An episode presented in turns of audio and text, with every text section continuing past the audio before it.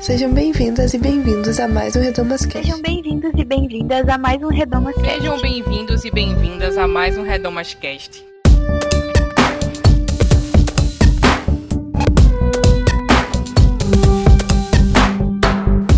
Sejam bem-vindos a mais um Redomas Cast.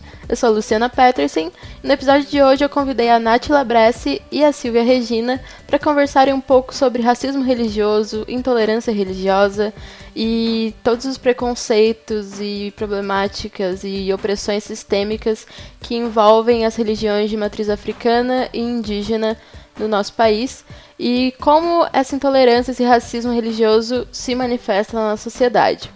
As duas mulheres que eu convidei são mulheres de plural pertença religiosa, então elas têm caminhadas que elas vão contar durante o episódio, mas elas têm vivências no candomblé, na jurema e também uma vivência com Cristo. Então a gente achou que seria interessante trazer essas irmãs aqui para partilhar com elas, para aprender com elas e principalmente para a gente parar de reproduzir alguns preconceitos que têm essa origem racista também, né, em relação às religiões de matriz africana e indígena. Então espero que vocês ouçam com carinho e acolham as, essas histórias, essas vivências e que possa ser um programa de crescimento para a gente. Mas, antes de ir pro programa, a gente tem alguns recadinhos. Siga o Projeto Redomas nas redes sociais, é arroba Projeto Redomas em todas elas. E se você não segue lá, você já sabe que teremos um circuito de lives do Redomas. Talvez você esteja cansado de lives, mas essa você não vai perder, eu tenho certeza. Porque nós teremos três lives de comemoração dos cinco anos de Projeto Redomas. Sim, estamos fazendo cinco anos. É muito tempo, pessoal. As lives vão ser no dia 16, 23 e 30 de setembro, lá no nosso canal no YouTube. Então já vai lá, se inscreve, assina o sininho. É, acompanha também a gente nas redes sociais, que a gente vai ficar lembrando vocês de que vai rolar as lives e tudo mais. E o tema que a gente escolheu para esse ciclo de lives é coisas que aprendemos no caminho. A gente quer compartilhar com vocês alguns temas que são meio que as nossas bases aqui no Projeto Redomas. E eu já vou contar para vocês os temas das lives e as nossas convidadas, que são mulheres que caminham com a gente no Redomas, que são nossas inspirações também, são referências pra gente, então a gente tá muito, muito feliz de ter elas conosco celebrando esse aniversário. No dia 16 de setembro, a gente vai ter nossa primeira live, que é Usando Sua Voz: Como Criar Projetos de Resistência dentro dos espaços de fé cristãos. A apresentadora serei eu e as participantes vão ser a Vanessa Barbosa e a Ava Santiago. As duas têm projetos maravilhosos nas igrejas locais delas e também em coletivos que elas constroem. Então a gente vai ter uma conversa sobre como começar, como levar esses assuntos para dentro das igrejas e como criar esses grupos de discussão, de debate, de construção coletiva. Então eu acho que vai ser muito legal. A segunda live, no dia 23 de setembro, vai ser Em Busca de uma Fé Mais Empática construindo e desconstruindo crenças. A apresentadora vai ser a Bianca, Bianca Hatt, que vocês já conhecem, e as participantes vão ser a Nancy Cardoso e a Ana Esther. Então, assim, mulheres maravilhosas que realmente são nossas referências, assim, a nível de construção teológica e são mulheres que nos inspiram muito e têm muito a nos ensinar, porque elas estão aí há muitos anos já nessa construção, nessas discussões. E no dia 30 de setembro, a gente vai ter uma conversa sobre internet em modo lento, como se relacionar com a internet de modo sadio. A apresentadora vai ser a Isadora e as participantes vão ser a Tayo Amaral e a Samantha Martins.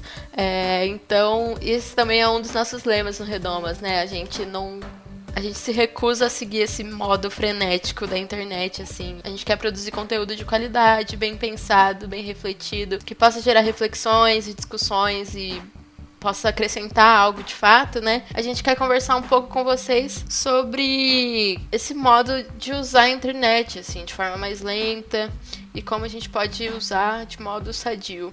Então a gente espera ver vocês com a gente na live do dia 16, 23 e 30 de setembro, às 8 horas da noite no YouTube. Além desse recado, acesse nosso site, projetoredamas.com. Lá vocês encontram todos os materiais que a gente tem e disponibiliza gratuitamente é, materiais para download, textos, estudos bíblicos. E lá também você encontra o botão Apoie, que você pode colaborar financeiramente com a gente a partir de 5 reais por mês. E já ajuda a gente bastante. A gente está aí agora na meta de adquirir novos equipamentos é, para melhorar o nosso áudio. Então, se você puder ajudar, a fica muito feliz. É...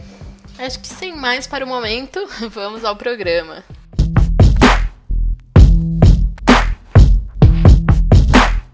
Bom dia, boa tarde, boa noite. Começando mais um Redomascast.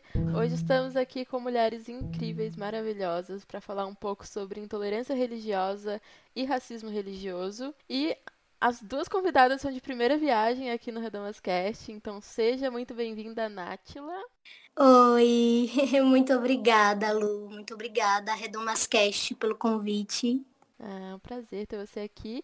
E seja muito bem-vinda, Silvia, também. Oi, um prazer muito grande estar com vocês. Muito obrigada pelo convite e me sinto muito honrada de participar desse espaço e com um tema tão importante. Muito obrigada. Ah, a gente que agradece. É, então, antes de começar a nossa conversa sobre o assunto e tal, eu queria saber de vocês é, quem são vocês, como vocês se identificam, um pouco também sobre a caminhada de fé de vocês, religiosa. Eu vou, vou continuar agradecendo ao convite da Lu. É uma alegria muito grande para mim estar conversando com vocês, estar conversando com a Silvia. É, tá falando de um assunto tão importante, tão pertinente. É, eu me chamo Nátila, eu sou catimbozeira, sou uma mulher indígena da etnia dos Pataxós Ranrães.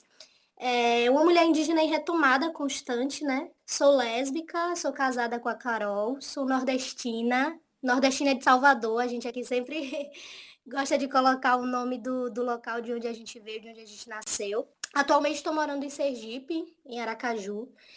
Eu sou plural pertença. Para algumas pessoas o termo seria interfé. Para mim é sobre a pluralidade de pertença mesmo. E a minha caminhada de fé, ela, ela não é linear. É, eu nasci em uma favela na Grande Salvador, uma favela chamada Portão, né? E era uma, é uma favela composta majoritariamente por pessoas pretas e indígenas. Então, eu, eu sempre costumo dizer que eu já nasci nessa diversidade religiosa. É, apesar de ter pais cristãos e de ter escolhido o caminho da, da religião cristã por boa parte, né, pela maior parte da minha vida, isso nunca anulou as minhas experiências de caminhada de fé diversa, sabe? Eu vi de uma igreja pentecostal, onde eu servi por muitos anos como missionária, e ainda nesse processo de, de estar servindo como, como missionária, eu fui começar a ter contato mesmo com religiões de matriz africana e, e do catimbó. É, a minha avó paterna, que é uma, uma mulher indígena, que também é diversa religiosamente, ela pratica o catimbó, assim, desde que eu me entendo por gente. Então, é, a minha caminhada, ela se inicia no evangelicalismo, mas é, tendo toda a pluralidade de se morar em Salvador.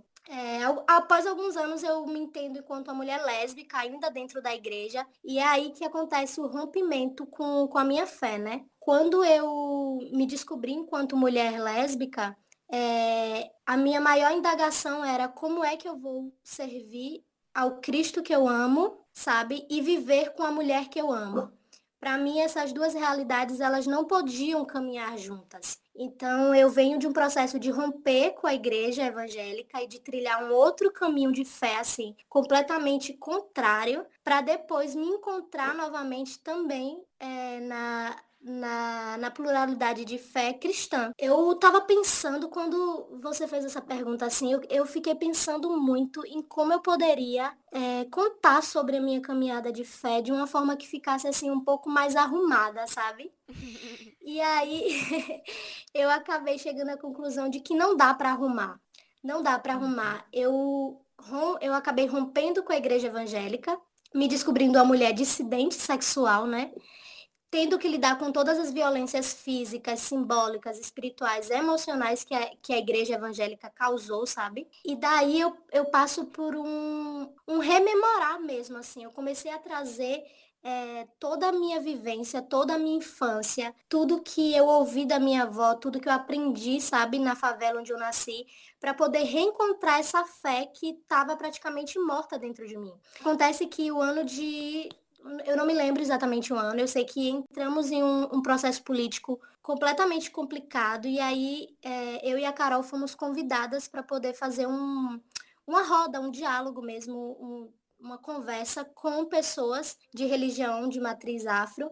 E aí eu digo, ah, eu vou. Aí me ponho pela primeira vez dentro de um terreiro. E aí, dentro desse terreiro, estávamos lá somente para falar sobre política, né? E não tinha nenhum intuito, nem conotação religiosa ou espiritual. E lá dentro eu conheço um pai de santo que veio também da de filho de pastor, né? Que veio também do cristianismo. E ele tomado assim por uma, uma espiritualidade muito forte, muito verdadeira, ele olha para mim e fala: "Eu preciso muito falar com você". E aí eu fiquei assim, meu Deus, o que é que esse homem quer falar comigo? achando aquilo ali super estranho, sabe? Meio que desconfiada. E aí ele chega para mim, olha para mim e diz assim: é, Jesus quer te reencontrar dentro do terreiro. E aí eu falei, o quê? Jesus quer me reencontrar dentro do terreiro e ele olhou para mim assim, eu vejo, é, ele falou para mim, eu vejo uma, uma dor muito grande em seu coração. Eu vejo algo apontado para o seu peito. E naquela época ele não sabia, nem tinha como saber disso, mas eu estava passando assim por diversas doenças cardíacas mesmo. Tava, o meu coração estava simulando é, ataques, né? Ataques cardíacos. E quando ele me falou isso, ele falou: "Eu preciso que você venha essa semana para um para uma gira, né? Para um, uma gira aqui com a gente". E aí eu fugi dessa gira por três meses. Nesse processo de, de fugir, eu comecei a mergulhar dentro de mim. Eu comecei a mergulhar para entender, sabe, a, a, a diversidade espiritual que eu já havia vivido, mesmo dentro da, da igreja evangélica, e, e conseguir unir, juntar essas duas realidades. E foi nesse processo também que a Jurema entrou na minha vida. A Jurema me levou à sede de busca por mim mesma. Então, ela foi que foi me guiando nesse desco descobrimento da minha própria raiz, da minha história, da minha identidade, da minha fé e da pluralidade de pertença também. É, eu costumo sempre falar que a Jurema, ela, ela emancipou a minha identidade, sabe? Ela me fez resgatar o que era de mais essencial em mim. E ela me ajudou a, a entender que, na verdade, dentro do, do contexto de cristã evangélica na favela onde eu vim, eu já vivia a Jurema, eu já vivia o Axé. Eu estou tão maravilhada com a, com a história de Nátila que, que eu fiquei até assim, né? Porque o que eu gostaria de iniciar dizendo é que a experiência religiosa, quanto mais a gente vai conseguindo se aprofundar nela, a experiência é realmente de mais liberdade. A gente diria, né, dentro da, da, da experiência cristã, é a verdadeira liberdade das filhas, dos filhos, né, da, de, de Deus. Então, Natila, muito obrigada pela, pelo que você acaba de compartilhar.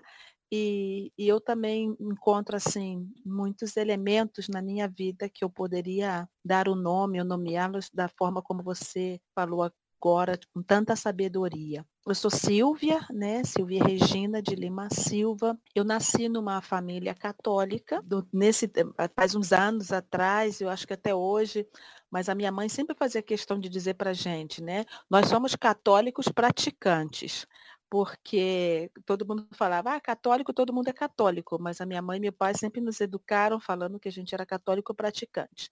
Então, eu era católica praticante até os 13 anos, 14 anos, é, vivendo a minha experiência de fé na minha casa, né, com os meus pais.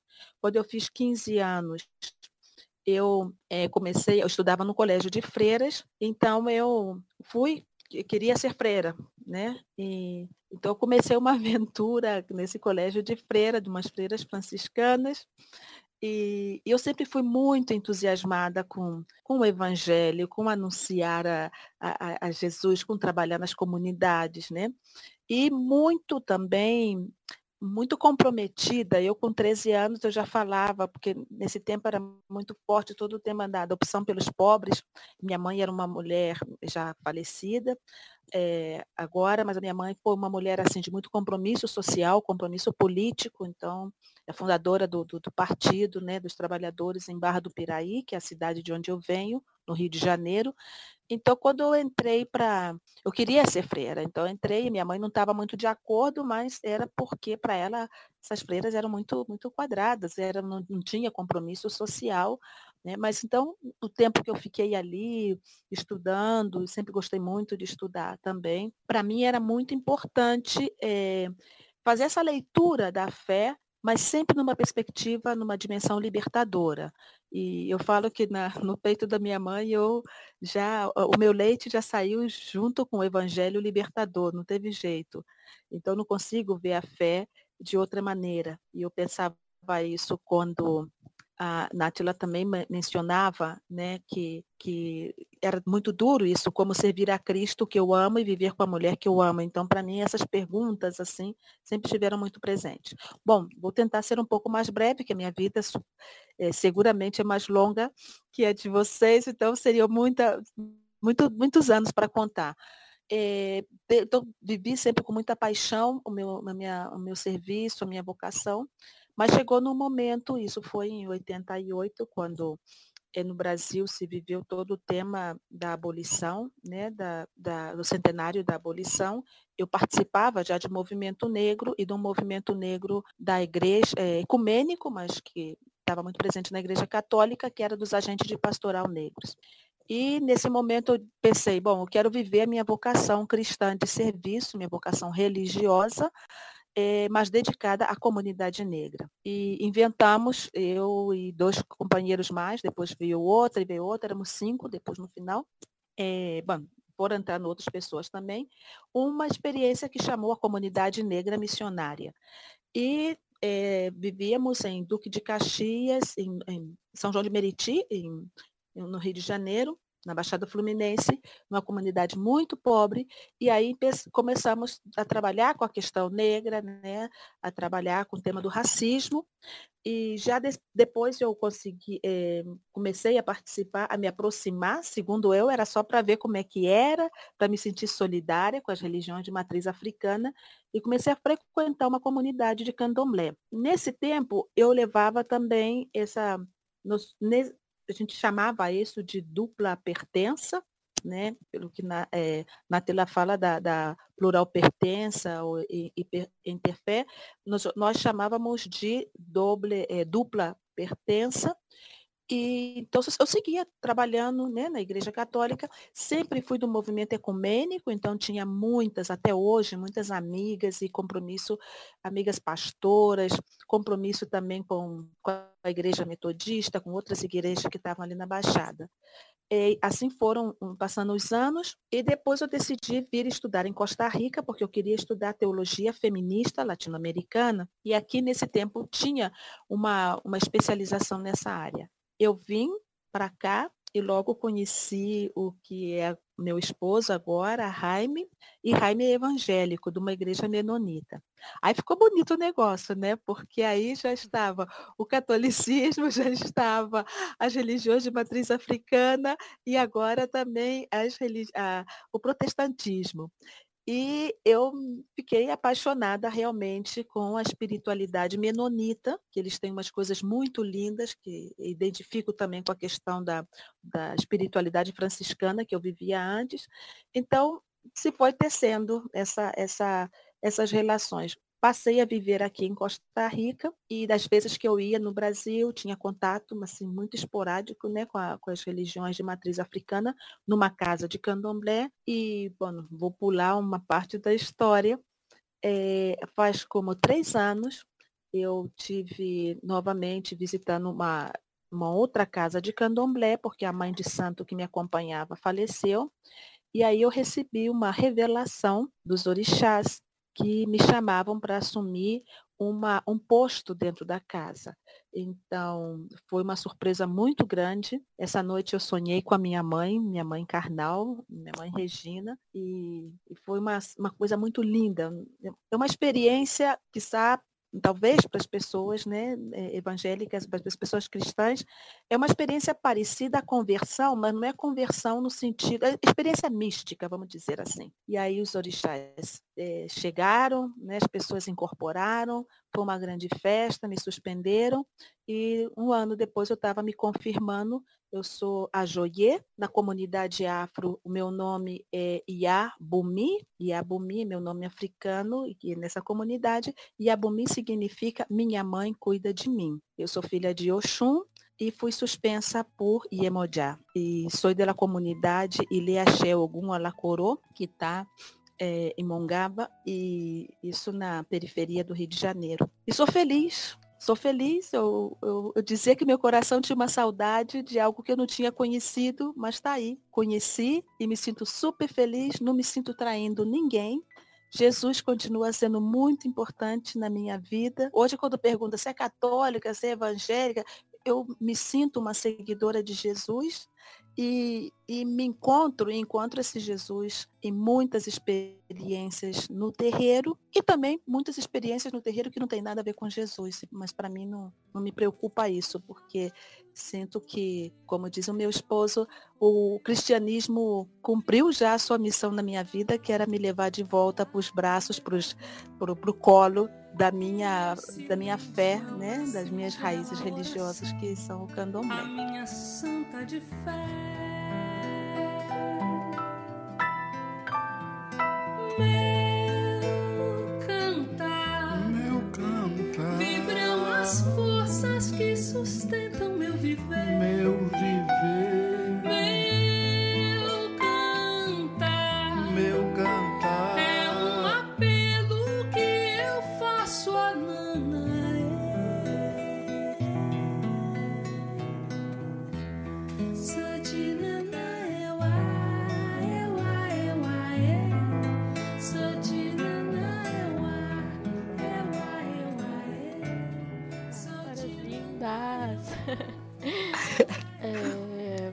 Tô emocionada até. Mas vamos lá. Eu queria que vocês contassem, então, um pouco da história das religiões de matriz africana e indígena, e aí no caso de vocês, o candomblé e a jurema, né? É, sobre a importância cultural dessas religiões e aí especialmente para os povos negros e indígenas. Quando, quando a gente fala de jurema, é importante lembrar que a jurema ela pode ser uma planta ela pode ser uma bebida ou ela pode ser uma entidade. Como uma entidade, a Jurema ela é a personificação espiritual é, de todas as forças assim das florestas brasileiras. Mais especificamente, claro, das matas nordestinas. Né? Muitos povos originários enxergam a Jurema como a religião primordial do Brasil. Né? A Jurema, como tradição religiosa, ela é uma tradição mesmo nordestina. Ela se iniciou com o uso da Jurema pelos indígenas da região norte e nordeste do Brasil e foi sofrendo influências de variadas origens. Hoje a gente não consegue mais separar o que é o culto originário, né, das tradições posteriores que o influenciaram, porque a Jurema ela foi se fragmentando com o passar dos anos e agregando mesmo, sabe? É, no culto a Jurema, várias outras religiões. E aí a gente, te, a gente tem a feitiçaria europeia, nós temos a pagelança, nós temos o xamanismo indígena, nós temos as religiões africanas, nós temos o catolicismo popular. Nós temos o esoterismo moderno também, nós temos a psicoterapia psicodélica, nós temos o cristianismo esotérico, nós, nós temos tudo isso dentro do culto da Jurema hoje dependendo da localidade. A presença ou não da jurema como elemento sagrado no culto vem para estabelecer essa diferença, sabe, entre as práticas da Umbanda e do Catimbó. É, por que para poder estabelecer essa diferença? É, as práticas da, da Jurema é uma, são um assunto ainda muito pouco estudado. A gente tem poucos, poucas teses, nós temos poucos livros, nós temos poucos textos mesmo a respeito do, do, da diversidade do culto à Jurema aqui no Brasil, aqui no Nordeste. Mas a gente sabe que a Jurema ela sempre foi cultuada e desde a antiguidade ela era cultuada pelo menos por dois grandes grupos, dois grandes grupos indígenas, que eram o dos tupis e o dos cariris, que também são chamados de tapuias. É, não sei se já ouviram falar em algum, em algum desses, né? Só que com a chegada dos africanos no Brasil, é, quando esses fugiam dos engenhos, né, da, da, da vida escravizada, eles eram é, recebidos mesmo pelos indígenas em suas aldeias. Então, quando acontecia esses abrigos, quando eles encontravam abrigos nessas aldeias, é, eles começavam a trocar as suas experiências de fé. Os africanos passavam a trocar com os indígenas o que eles tinham de conhecimento religioso. Então, é, hoje nós temos uma, uma, grande, uma grande maioria de mestres juremeiros que são mestiços, que são né, indígenas com negros porque os africanos eles contribuíram com seu conhecimento sobre o culto dos mortos, os eguns, né, as divindades da natureza, os orixás, os vundus, os iquisês. E os indígenas contribuíram com o conhecimento da invocação dos espíritos antigos, dos pajés, dos trabalhos realizados mesmo com a encantaria, a encantaria das matas dos rios. Daí a Jurema é, se divide em duas grandes linhas de trabalho, que é a linha que eu gosto de chamar a linha dos mestres da Jurema e a linha dos encantados. Então, como é que se desenvolve esse culto da Jurema, né? O culto da Jurema, ele é basicamente uma ritualística rica em mitologias. E essas mitologias, elas são pautadas sempre em histórias de pessoas que existiram de verdade na sociedade, que foram heróis do povo mesmo, sabe? Só que essas pessoas, elas, elas carregam quase sempre características que não são judaico-cristãs. E aí elas são elevadas dentro do culto a Jurema é, a cargos de, de entidades sagradas mesmo, ou de divindades. E dentro do, da, do culto a Jurema também existe é, a tradição da cura através das ervas. Então, vem da, desse lado da fitoterapia que o pajé oferece à comunidade, né? Que é a cura através das ervas. Também é um fundamento muito grande dessa religião. Um dos segredos, assim, que a gente sempre conta quando, quando vai falar a respeito da Jurema é sobre a fumaça, a fumaça e o cachimbo, né? É, Para nós indígena, indígenas, a fumaça contém o segredo fundamental do que a gente chama de ciência. É na fumaça, naquele cachimbo, que normalmente é feito pelo próprio, pela pessoa que está usando, ou pelo pajé da comunidade, ou pelos artistas, enfim, mas é sempre algo assim, feito de forma muito afetiva, muito ritualística, é, é um fundamento muito forte até mesmo para decidir se aquela pessoa que está utilizando daquela, daquela energia, né, daquela fumaça, daquele cachimbo, será um sacerdote ou não dentro da Jurema. Então, assim, a Jurema, dentro de toda a sua forma complexa, complexa religiosa, ela tem sim uma árvore é, sagrada, sabe?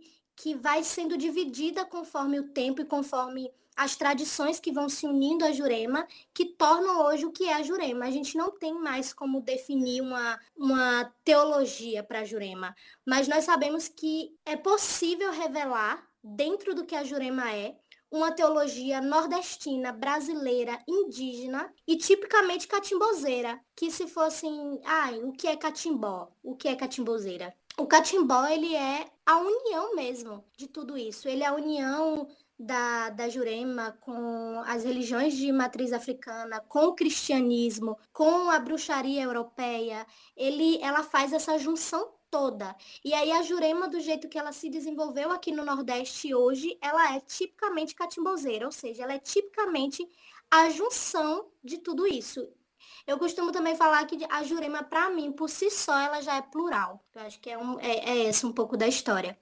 Quando a gente vai falar, Luiz Silvia, assim, da importância cultural da, dessas religiões, né? Eu tô puxando especificamente para a Jurema, eu gosto de lembrar uma citação que, que a Chauí diz. Ela fala assim, eu até anotei. É, Fala-se de cultura popular enquanto uma cultura dominada, invadida, aniquilada pela cultura de massa e pela indústria cultural, envolvida pelos valores dominantes, pauperizada intelectualmente pelas restrições impostas pela elite, manipulada pela folclorização nacionalista, demagógica e explorada. Em suma, impotente face à dominação e arrastada pela potência destrutiva da alienação. Para mim, a importância cultural, sabe, para o povo preto indígena, do culto a Jurema e ao Candomblé, é, é um resgate de tudo que nós também somos, que também pertencemos. Se a cultura popular ela é a junção das características que, que a gente vai pegando, sabe, que a gente que são peculiares, mas que a gente vai pegando na convivência dentro da comunidade, é, é muito claro que a liberdade que existe na interpretação que cada povo tem das histórias populares narradas, sabe? Da história local, das trocas que aconteceram. Então a gente está falando de um resgate de tudo que éramos e que ainda somos agora. é como se a cultura é, popular dos povos indígenas, do, do povo preto, dos povos pretos, é, é mesclar mesmo os dados que eles vivem no dia a dia, o passado associado ao presente, preservando essa memória de, de como eles veem o mundo, sabe? Construindo uma maneira própria de ver o mundo. E apesar de concordar muito com essa fala da Chauí, eu, eu acredito que essa prática religiosa ela tem como base simbólica esse, esse resgate étnico-religioso, sabe, dos ameríndios, dos africanos daqui na região no Nordeste. A gente está trabalhando com a ideia de que a principal reivindicação que a gente tem da nossa cultura é legitimar como religião autônoma, sabe? Que está visando somente emancipar as pessoas a respeito de algo que já pertence a elas, algo que já é delas. Então, nesse sentido, eu considero o culto a Jurema, mesmo sendo praticado aqui no Nordeste, sendo praticado fora daqui do Brasil, em outros lugares no mundo todo, que hoje nós já temos Jurema sendo praticada no Canadá, Jurema sendo praticada, sabe, nos Estados Unidos, é, como um processo contínuo, assim, de, de transformação, de se apropriar de algo que é nosso, sabe? E isso reivindicando sempre é, a legitimação do que foi, do que nasceu aqui no Brasil, que nasceu aqui no Nordeste. Então, a Jurema ela vem para nos mostrar que não é só sobre dominação, sabe? Que a nossa cultura ela não pode ser definida somente pela dominação, e sim pela reinvenção e retomada.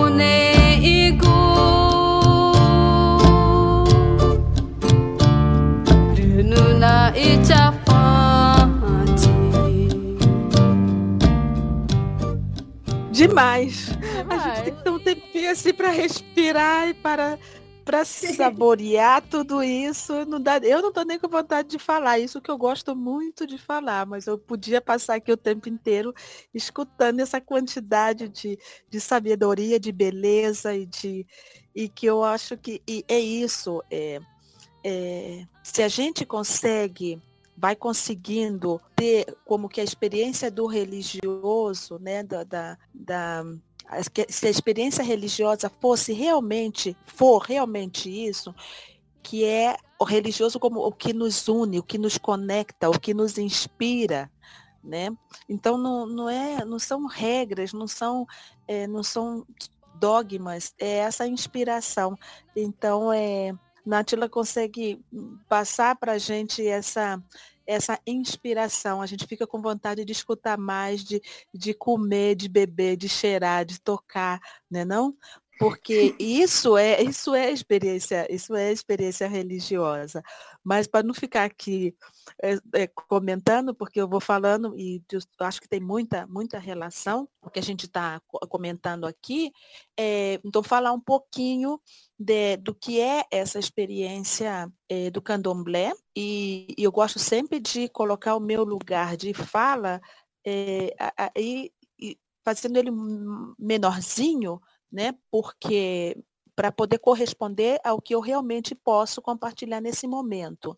Então, eu, apesar de já ser uma, uma senhora de 58 anos, eu sou uma criança dentro do candomblé, no sentido de que é, tem pessoas com muito mais anos de, de feita, de suspensa que eu, né? Então, nesse sentido, eu realmente peço licença, não estão aqui presente para o meu pai, para as minhas irmãs mais velhas, peço a benção deles também, e a benção de Oxum e de Iemanjá e de todos os orixás, e ah, peço a licença para poder falar, e falar o que eu posso captar até esse momento, que eu estou realmente nesse período, nesse processo de conhecimento e de formação.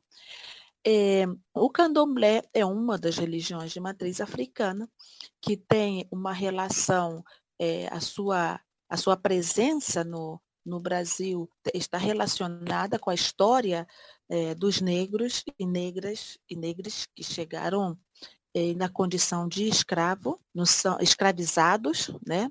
Não são negros escravos, mas que foram escravizados. E essa experiência religiosa, ela veio, é, veio de, de África e sofreu, passou por todo um processo de adaptação ao chegar, na, ao chegar no, no, no Brasil.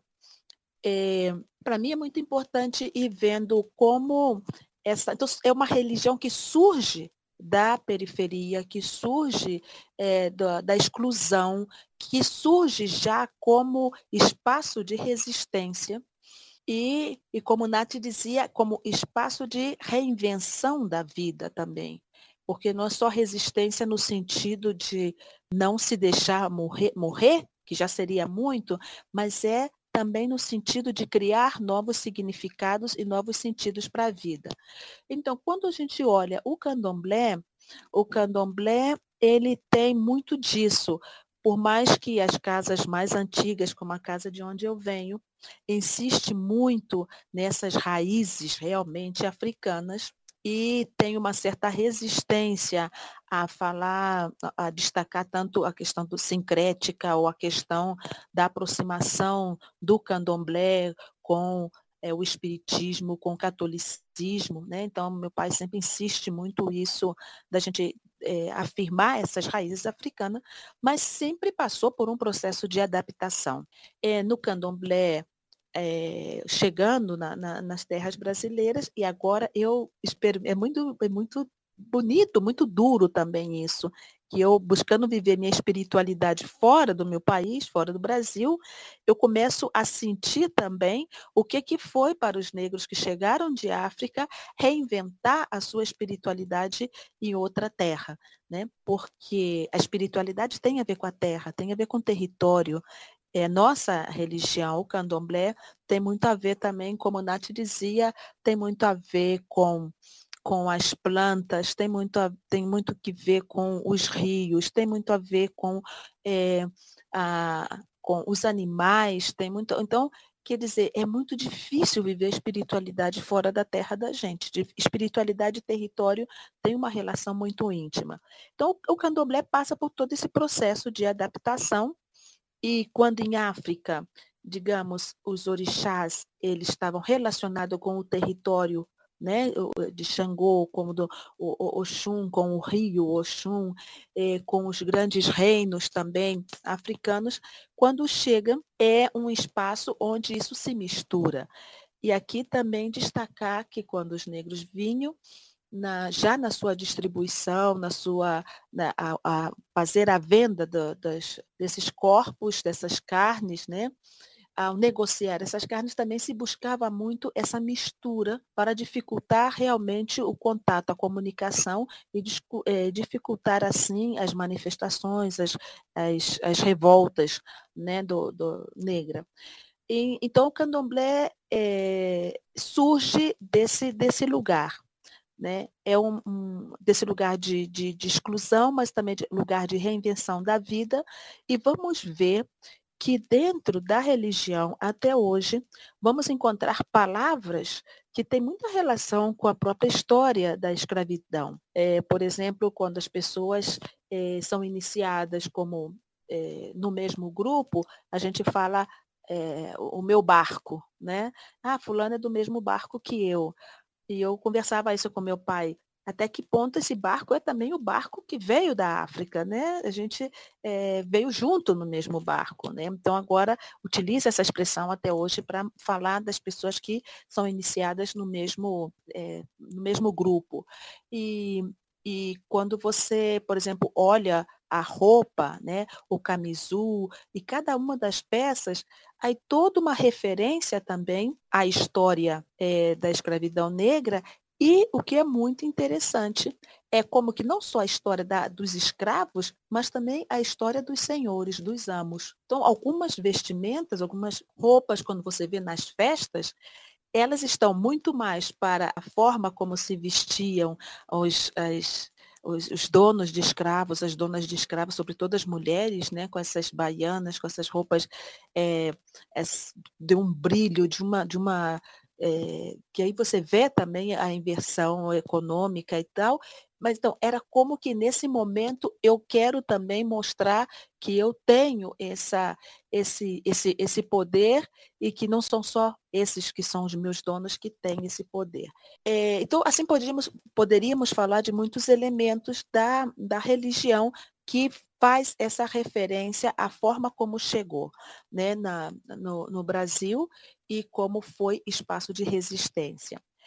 Um, é, muitos elementos é, em comum, né, semelhante ao que Natila dizia, para nós também é muito importante, como mencionei, a questão do território, da terra, é muito importante a questão das ervas, das plantas, e, e, a relação com as plantas é uma é, com a natureza do modo geral é uma relação de muito respeito a gente se sente parte também desse dessa dessa natureza e ao relacionar-nos é, relacionar-nos é, se eu vou pegar uma planta para fazer um banho uma erva para fazer um chá sempre vai necessitar de pedir a permissão, pedir a autorização, e nesse momento eu estou é, me nutrindo né, me alimentando do axé. Axé é essa força vital que guarda, no caso, as plantas, os animais, né, é, os outros seres também da natureza. Então, sempre o candomblé vai ser uma religião que está relacionada com a natureza. E eu vejo aqui agora, por exemplo, com, com isso da pandemia,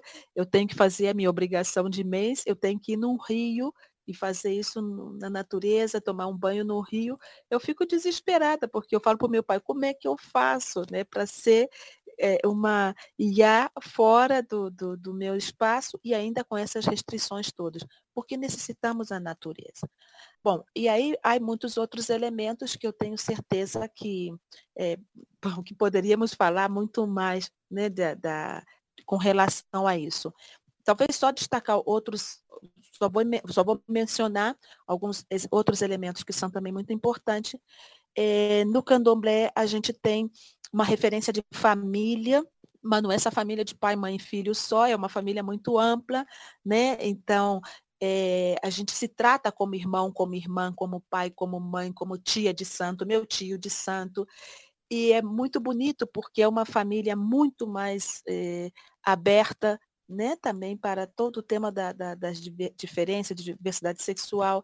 E aí, é, é, essa família é uma família muito inclusiva, né, e inclusiva, não sei se é a melhor palavra, mas uma família muito aberta para as diferentes formas de participação, onde as crianças também têm um papel importante e onde as pessoas idosas são como que essa, que guardam toda a sabedoria, porque não, não tem Agora já saem mais livros publicados sobre candomblé, mas não é um, uma religião de tradição é, de livro sagrado. Né? Então, o sagrado nosso está na natureza, está na nossa memória, na memória que a gente vai contando, que vai passando de um para o outro.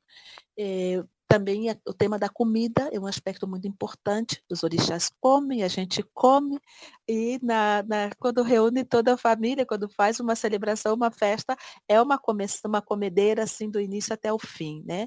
E, então, esse, esse comer juntos, alimentar o orixá, mas também alimentar a comunidade são aspectos muito importantes. E acho que nisso já está o tema, que era a segunda questão, que é a importância cultural. Então, o candomblé, ele resgata também, como Nath dizia, ele é um resgate da história negra, é o resgate da identidade, é o resgate da dignidade do povo negro e esse, nesse momento é muito importante para a gente falar desse resgate quando a gente está vivendo no Brasil e em outros países tanta situação de discriminação, de assassinato e tanta despersonificação né, da, do que, que é o ser, o ser negro. Então, esse é um elemento importante e, e bom, com isso eu vou terminando já também. Na nossa casa, a gente tem todo um processo de descolonização da religião, porque também o candomblé guardou elementos que foram entraram no processo de colonização. Então, nessa desco, nesse descolonizar o candomblé, a gente está vendo esses vínculos do candomblé é, realmente como lugar de resgate da identidade.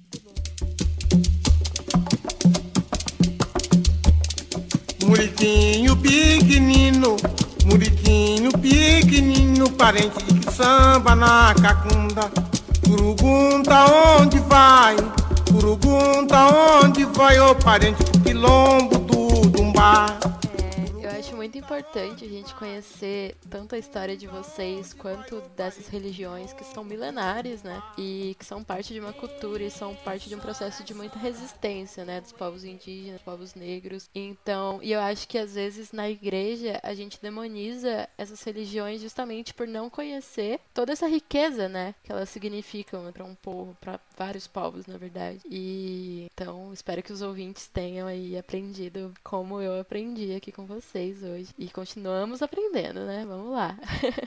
é, no próximo bloco, a gente vai falar sobre intolerância religiosa e racismo religioso. E aí eu peguei uma entrevista do Sidney Nogueira para Carta Capital, Sidney Nogueira, ele é o autor do livro Intolerância Religiosa, que faz parte da coleção Feminismos Plurais, é organizado pela Djamila Ribeiro. E aí, nessa entrevista, ele divide, diferencia, na verdade, intolerância religiosa e racismo religioso. Ele vai dizer que intolerância religiosa é uma categoria maior e mais universal, que é mais generalizante e não dá conta do racismo, porque ela é igualmente cordial, gentil, suportável e feita para justificar a própria intolerância. É, então, a intolerância normalmente incide sobre a crença, não tem como origem a pessoa, né? E aí ele vai dizer também que no Brasil a gente tem, em relação às tradições de matriz africana, um tipo de intolerância que é muito específico, né? Que é o racismo religioso, porque o racismo religioso não tolera existências. Ele desemprega, divide famílias, coloca filhos para fora de casa, violenta, segrega, fomenta o ódio e até mata. É. Então a gente tem um dado do Disque 100, do Ministério da Mulher, Família e Direitos Humanos, que de 2008 para 2019 é, aumentou em 56% as denúncias de intolerância religiosa no Brasil. Eu acho que não tem esse dado para 2020 ainda, esse é o último dado que eu encontrei. Mas então queria que vocês comentassem um pouco assim sobre é, essa questão da intolerância religiosa, do racismo religioso e quais são as especificidades do racismo religioso em relação às religiões de matriz africana e indígena. Eita, que pergunta, hein? é, Lu, eu acho assim que a gente não pode fugir do fato de que o racismo religioso no Brasil ele vem primeiro para os povos indígenas. É, como a Silvia disse, né, a, a espiritualidade ela está ligada à terra, a território.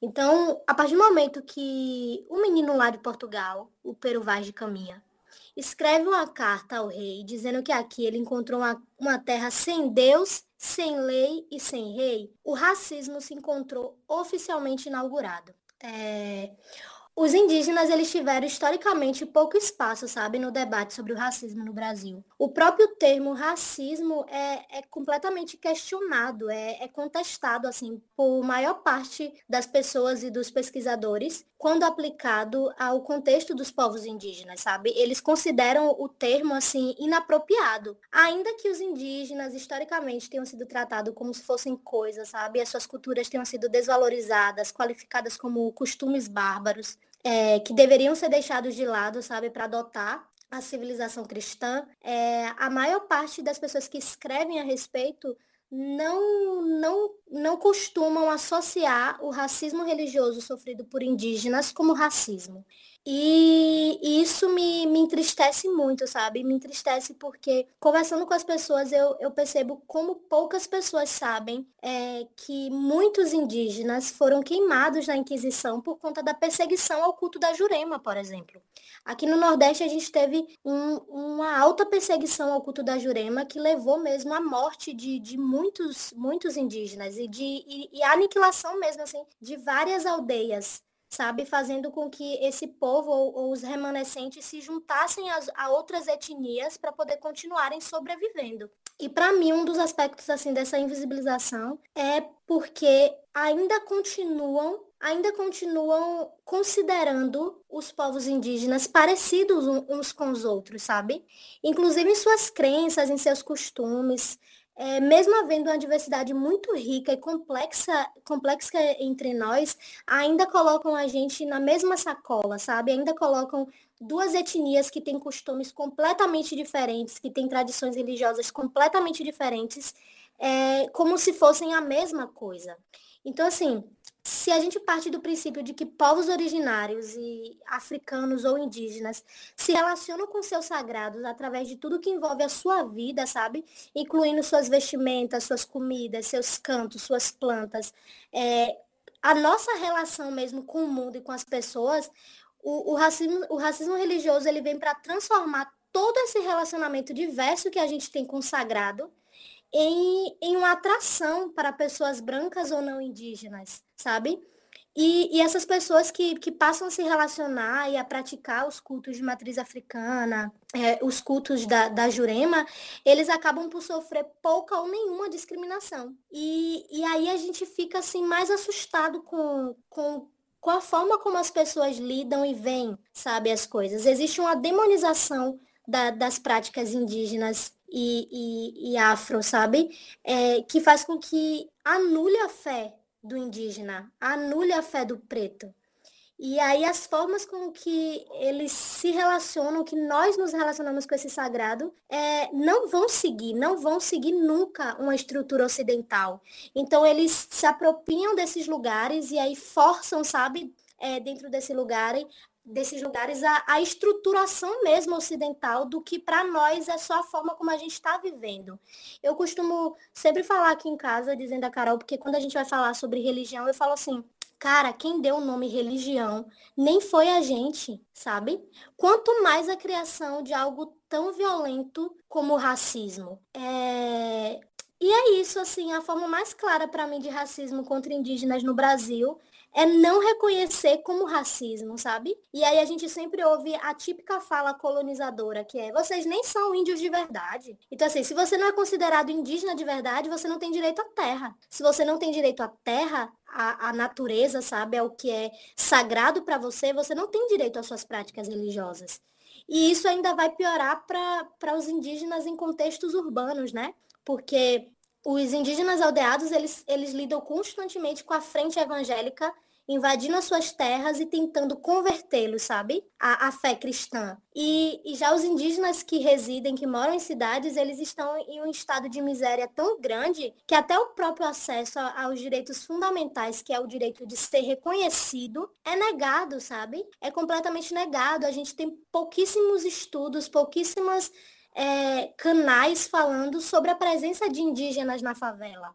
Nós sabemos que os remanescentes indígenas de diversos povos aqui no Nordeste foram empurrados para a favela junto com o povo preto, sabe? E dentro da favela eles não conseguem exercer a sua prática religiosa, porque a prática religiosa precisa de terra, precisa da natureza, precisa é, dessa força da encantaria. Então, é, para mim essa é essa é uma das formas assim de racismo religioso que que mais violenta mesmo as identidades indígenas e pretas aqui no Brasil.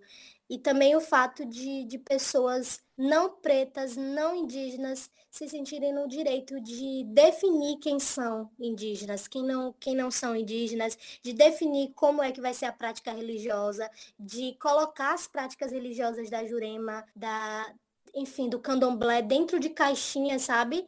Ordenando como pode acontecer. E apesar de entender que, que essa foi a forma que, que o nosso povo encontrou de manter vivo mesmo a cultura, é, eu acho que já está na hora da gente partir mesmo de um diálogo, partir de um questionamento de se não, se isso não pode mudar, sabe? Se nós não podemos mudar isso. É isso, Lu. E é muito, muito forte e, e, e para a gente que é que é de fé, fé demais, né? Não é fé de menos, é fé demais.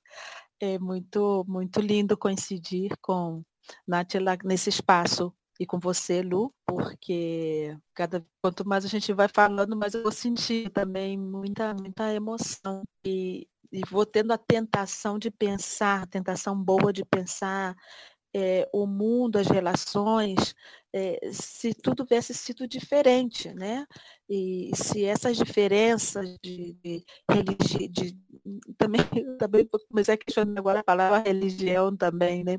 Mas essas diferentes formas de espiritualidade, de, de louvor, essa diferente forma de encontro com, com as divindades, se isso não tivesse sido feito baixo, é, sob essa, essa essa forma de colonização, essa forma do que hoje ficou para nós, que é a colonialidade. Então, eu vejo também muito, muitos elementos aí em comum e eu gosto, sempre que eu vou falar, também mencionar isso. Né? Existe o racismo com relação às pessoas afrodescendentes, mas está também o racismo com relação às pessoas indígenas, à comunidade indígena, e aí começa tudo. Porque eu também vejo que na nossa história, na história é, hegemônica, buscaram muito separar a gente, separar nossas lutas, separar, até colocar a gente para disputar quem, quem, quem, quem sofreu mais né? Quem, quem, chorou mais, quem teve mais dor. Então, aqui eu acho que é uma coisa tão importante nesse momento de resgate, resgatar também essas complicidades entre indígenas e entre é, negros, negras, negros. E, então, isso é, é muito importante também é, assinalar quando a gente começa a falar de racismo e de racismo religioso. É, eu penso que o racismo religioso, uma das fontes é teve em e está em descobrir em a grande força que tem a espiritualidade. A grande força que tem a espiritualidade. Então, uma forma de apro se apropriar da, da, das vidas das pessoas e se apropriar das terras das pessoas foi também se apropriar do discurso religioso e começar a dar nomes e qualificar os deuses, as deusas, as, as experiências religiosas dos, dos nossos povos. Então, acho que ah, aqui o processo de colonização e o processo de evangelização estiveram profundamente relacionados com o que foi o, o capitalismo, com o que foi é, a, a, a a posse, apropriar-se, a apropriação da terra, a apropriação da, da, das, dos bens, da, das coisas, dos produtos da terra. Então, para mim, essas coisas estão muito relacionadas uma com a outra. E no caso do racismo religioso com relação aos afrodescendentes, é, também não, não é tão diferente com relação aos povos indígenas, porque nós também passamos pela, e passamos até hoje, por essa situação de demonização das divindades é, africanas. E essa de, é, demonização fez com que o, o candomblé e outras religiões de matriz africana entrassem, inclusive, no âmbito, como se fosse algo, algo de ilegalidade. E ter que ser praticado por muito tempo como é, uma coisa clandestina, escondida, altas horas da noite, em lugares de difícil acesso, porque era perseguido pela polícia. Agora, eh, tem umas semanas, uma, uma mãe de santo mencionava que se, se estava ganhando um processo para conseguir recuperar peças e objetos religiosos eh, africanos que estavam presos, todavia, na polícia, num museu da polícia, não sei, não estou muito segura, acho que no Rio de Janeiro. Então, tavam, iam conseguir recuperar essas peças. Por quê? Porque invadiam esses espaços, é, agarravam todos essas, os, os objetos religiosos e levava preso, né? ou, ou levava, e, e, hoje em dia se constitui esse museu e está em processo de entrega novamente desse, desses é, utensílios religiosos. Então, essa demonização, e isso de que candomblé era caso de polícia, e essa perseguição fez também com que muitas pessoas negassem, e até hoje muitas negam a sua própria experiência religiosa. É, eu, eu ainda peguei um pouco é, quantidade de pessoas que frequentavam candomblé, mas que se qualquer pessoa perguntasse você o que é, eu sou católico, sou católico. E mas a dificuldade, inclusive, dos censos de identificar o número de membros é pela, por isso, porque as pessoas não se assumiam publicamente eh, como membros de, de comunidade de terreiro. Porque também a ser parte do candomblé estava muito relacionado e continua estando relacionado muitas vezes com periferia, com pobreza, com, com delinquência, não é? Então, isso é a forma como nos, a forma como nos veem. E, então, eu acho que isso tudo é, um, é parte desse racismo religioso, dessa intolerância a, com relação a outras, a outras religiões E retirar esse nosso direito do sagrado é uma forma de esvaziar o nosso ser. E esvaziando o nosso ser, a gente é objeto de dominação, de manipulação pela mídia, pelas igrejas, pelo. Por quê? Porque a gente já não tem, a gente já não tem identidade, a gente já não tem raiz, né? Então eu vejo um pouco por aí o tema da, da especificidade do, do racismo e no caso do racismo religioso com relação aos afros, eu acho que está muito relacionado com com isso, com essa demonização, e que tudo que tem o negro, e até a palavra negro, é uma palavra que ha sido utilizada para isso, né? É, você vê aí os, os anjinhos sempre foram branco, de olhos azuis, de asinha, não sei que cor, e os diabos sempre foram negros. Então, é, é também está muito presente no imaginário. É uma coisa que vai, vai além da, do religioso estritamente dito, mas passa a fazer parte do, do imaginário. E para nossa audiência é muito importante a gente, é, a gente tomar consciência disso, né? Porque no outro bloco a gente vai ver já um pouco mais da questão das igrejas, mas esse racismo religioso foi ensinado para a gente desde que a gente era pequenininha. E, e escutando aqui essas histórias, estão, essas histórias que vocês estão escutando hoje, a gente vê que tem outra forma de se relacionar com a diversidade religiosa. E eu acho que é inegável o papel da igreja evangélica, das igrejas evangélicas, na demonização das religiões de matriz africana, né? nessa perseguição. E eu acho muito bom ressaltar, muito importante ressaltar que a gente tem sangue nas mãos, né? Recentemente a gente viu um caso de uma menina de 12 anos que a mãe dela perdeu a guarda da filha porque a adolescente estava fazendo um ritual no candomblé e aí a avó materna, que é evangélica, alegou que a menina estava sofrendo maus tratos, sendo abusada por conta de uma cerimônia que ela participou e teve o cabelo raspado. É, e aí, nessa matéria que eu tô vendo, vou deixar na descrição do episódio, é, fala que nada foi encontrado, nenhuma lesão, nenhum, nenhum hematoma.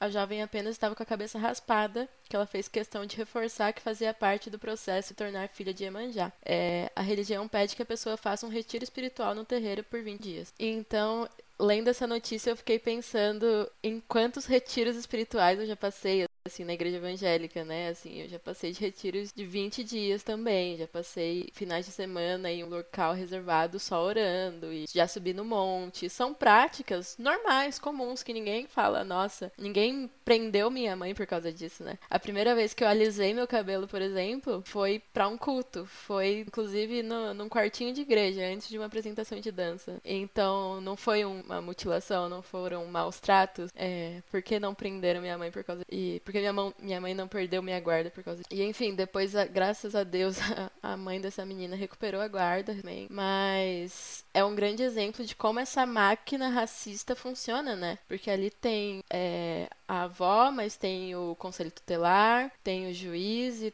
tudo isso, essa estrutura racista que fez uma mãe perder a guarda de sua filha justamente só por praticar uma religião. E aí, dentro disso, é... e aí eu falo isso enquanto evangélica, né? Que um dos ideais do, do da reforma protestante, que a igreja faz questão de sempre re remeter e retomar é o Estado laico, né? Mas no nosso Estado, nosso Brasil terrivelmente evangélico, existe Estado laico?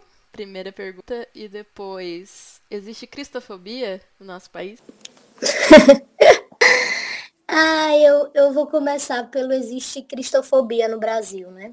Os perseguidos, vamos lá. É, não, não existe cristofobia no Brasil, porque a única forma disso acontecer seria se a maioria dos que praticam cristianismo tivessem a sua fé demonizada, invalidada, seus templos destruídos, as suas tradições apagadas e não tivessem mesmo representação e validação dentro da sociedade. O que a gente vê é, é exatamente o contrário, o contrário, né? O que eles chamam de, de cristofobia, na verdade, é a incapacidade da maioria dos representantes do cristianismo de admitir lidar com as críticas justas a tudo que essa instituição religiosa fez. E é, a segunda pergunta, né, que é um dos ideais da reforma protestante era o Estado laico, e se o direito à religião está sendo garantido para todos, definitivamente não. A Jurema, por exemplo, ainda é perseguida, inclusive pela justiça. Ou seja, desde os tempos coloniais até os dias de hoje, a Jurema ainda não é legalizada fora de uma cerimônia religiosa, que tem um formato aceito pelo Estado. Então, tanto que é dessa forma que a Jurema de terreiro surge, né? Surge para que a prática da jurema não morra. A jurema sendo aqui do Nordeste, né, sendo uma prática do, do Nordeste, é, precisa resistir criando, colocando uma caixinha, eu diria assim, né? Colocando uma caixinha para que fosse aceito pelo Estado e a, e a prática religiosa da jurema continuasse. Então, assim, se o catimbó ele é necessariamente uma prática sincrética de resistência, é, essa foi a única forma que eles encontraram de, de sobreviver. Então, no, no, Brasil terrivelmente evangélico, o direito à religião ainda não está sendo garantido para todos, sabe? É, e falar disso para mim, assim, me acaba rebobinando muita, muitas emoções dentro de mim, porque em um país no qual a FUNAI, hoje de manhã, sabe, emitiu uma nota deixando claro que não vai defender direito indígena de viver em sua terra, já não está sendo garantido para todos, sabe? Uma liberdade, um direito básico, que é o direito à terra, para poder praticar a, a sua diversidade religiosa, como assim, né, foi dado o nome, é, que é, está associado à natureza, a gente vê que o direito não está sendo garantido, sabe? Não está sendo garantido porque se nós precisamos de terra para cultuar, sabe? Se nós precisamos estar conectados com com a natureza, com os encantados da floresta, com as medicinas mesmo das plantas, sabe? Que, que serve para o corpo, para a alma, é, já não está sendo garantido. Não tem como dissociar a liberdade religiosa dos direitos fundamentais à vida, à moradia, à educação, à saúde, sabe? Nós temos 761 61 pessoas indígenas mortas já no Brasil, porque os brancos levaram o Covid para dentro dessas aldeias, sabe? Então, não existe, não existe liberdade religiosa para a gente, não existe Estado laico para a gente. Existe é, uma tentativa contínua de aniquilar nossa fé e nossa existência e uma resistência contínua de continuar vivendo a nossa fé, a nossa prática religiosa. Então, é, para mim, não existe cristofobia no Brasil e o direito ainda não está sendo garantido para todos. Bom, é, eu também vou nessa linha. É, eu acho que os espaços, a distribuição dos espaços fala muito, né? Eu vou pedir licença agora para falar um pouco da, da, desde a realidade de Costa Rica, mas eu acho que, que utilizar uma imagem aqui de Costa Rica, eu moro em Costa Rica, não sei se eu disse isso ao início, e, mas eu acho que se repete é, em, outros, em outros lugares e outros povoados assim pequenininhos no Brasil também. Aqui é muito interessante quando você chega num lugar, você quando você olha assim no, no centro dos povoados, né, você vê o campo de futebol, é, o lugar que é a prefeitura, ou a administração é, política e a igreja. Né? Então, isso, isso é o centro. Quando a gente fala, vou para o centro, quase sempre esses elementos são encontrados aí, eh, né, são parte do, do, do, centro. Né? Bom, pode ser que já não seja o campo de futebol, é uma praça, mas como que aí se reúnem os, os, os poderes? Então, quando a gente olha essa, essa distribuição do espaço, e retomando isso que, que nós estamos falando aqui, a Natila mencionou, e que eu mencionei no início, é, vemos que essas religiões indígenas, as religiões de matriz africana, é, o lugar que elas ocupam é um lugar periférico também em termos de, é, de distribuição do espaço, do, de, da, da, geografia, da, da, onde se coloca isso dentro dos territórios. Agora, é, quando a gente está falando de cristofobia, é, é, muito interessante porque as pessoas que estão, os grupos que estão reivindicando isso, é frente realmente essa, essa, essa tendência avassaladora e destruidora né, de querer utilizar dos elementos é, políticos, de, de fazer da, do, do, cristianismo uma força política em favor de um grupo determinado, grupo econômico e grupo religioso, né, que aí se juntam para defender os seus interesses.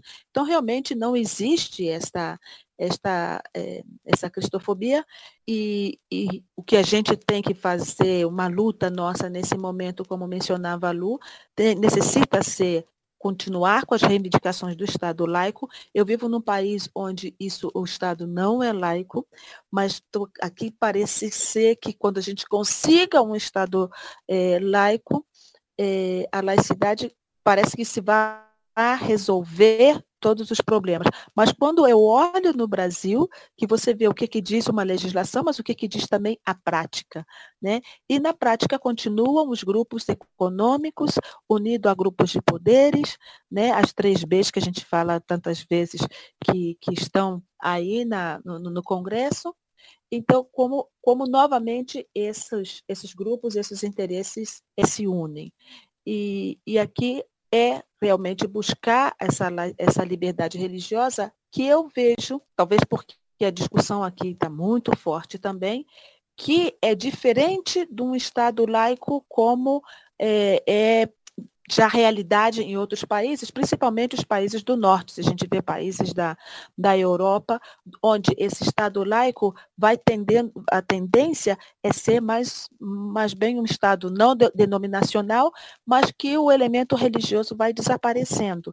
Eu acho que a gente, o que a gente busca no Brasil e em outros países da América Latina é realmente ter uma legislação que respeite as diferenças religiosas também dos grupos que vamos chamar assim, dos grupos pequenos, dos grupos minoritários. E isso é, eu faço essa diferença porque não é desconhecer o elemento religioso ou dizer que não pode estar presente, mas assegurar um Estado que é, reconheça essa diversidade religiosa de todos os grupos e que se acabem com os privilégios de todos os grupos. Né? Que aqui estamos falando dos grupos cristãos que estão no poder, mas que reconheça essa diversidade e que assegure a possibilidade para que esses diversos grupos possam é, ter essa liberdade religiosa, realizar seus cultos, dentro dos seus territórios, como disse a Nathalie, e dentro das suas, recuperando as suas histórias, as suas músicas, os seus símbolos, com respeito, e ver isso como parte da dignidade de cada um desses grupos. Né? Então, eu, eu acho que vai um pouco por aí, né? não, não estamos falando, não existe essa é, cristofobia, e continuamos lutando por um Estado laico que seja esse espaço diverso, plural, respeituoso, que, que a gente necessita tanto. E, e assim, eu concordo plenamente. Cristofobia é, é uma falácia. É, isso tem que ficar bem claro, mas sem querer dizer mas, mas já dizendo mas, é, eu acho que existe um tipo de racismo religioso que também está presente dentro da igreja evangélica, que é em relação aos pentecostais, né? É, ah,